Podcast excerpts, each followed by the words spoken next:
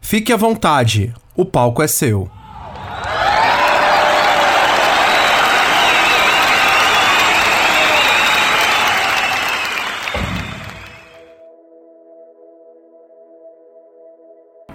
Olá, este é o início da nossa jornada. Eu não vou me apresentar formalmente logo de cara. Eu quero que a gente se conheça a cada passo que for dado aqui, junto destas histórias. Meu papel será o de dar voz para esses acontecimentos. Uma função que carrego com orgulho e que defendo por entender que a vida nada mais é do que um monte de gente se encontrando e escrevendo novas páginas. Mas vou parando por aqui de falar de mim.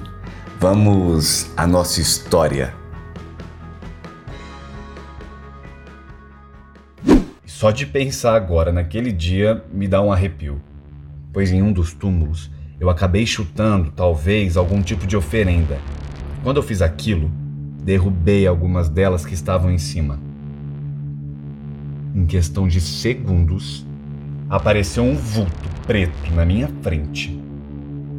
Eu não acreditei na hora, mas era uma figura muito alta, a qual não conseguia enxergar seu rosto.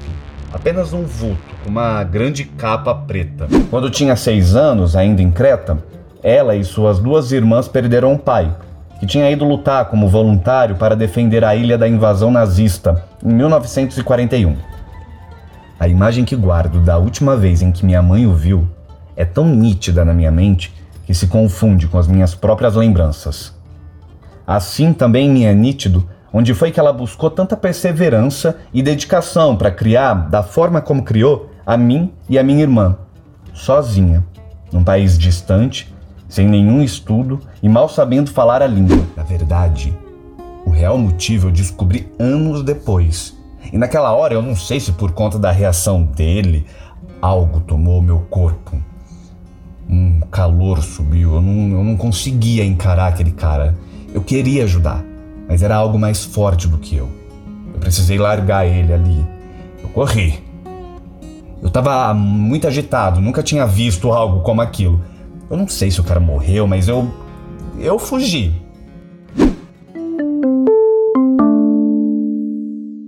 As long as I'm President of the United States, Iran will never be allowed to have a nuclear weapon. Good morning. Então eu fui desse momento até para Paranavaí pensando nela, na minha mãe, orando e pedindo para que Deus guardasse a minha mãe. Eu tinha certeza que alguma coisa tinha acontecido com ela. Eu não sei dizer o porquê, mas eu sabia. Eu sabia. Tive a impressão que a viagem dobrou a demora. E quando finalmente chegamos em Paranavaí, no apartamento dos meus sogros, logo na garagem minha sogra e meu sogro já estavam nos esperando. Eu entrei numa depressão e eu não conseguia seguir sem isso. Então foi perto do Dia das Mães que eu tomei coragem de falar com a minha família e decidi questioná-los sobre minha família biológica. Próxima data comemorativa, minhas irmãs começaram a dizer: Você tá estranho, você tá diferente. Hoje cada uma tem a sua casa, todas elas são casadas e a gente é bem unida no geral.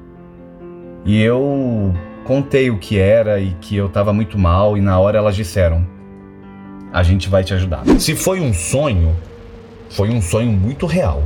Eu senti tudo aquilo. Eu estava acordada. Eu havia acordado para desligar o despertador do celular.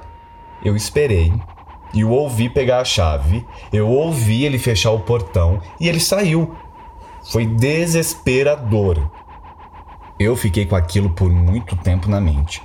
Quando ele disse que não havia sido ele, virou uma chavinha do que havia acontecido e eu pensei: será que eu fui abduzida? Este conteúdo é apresentado por Sal Podcast.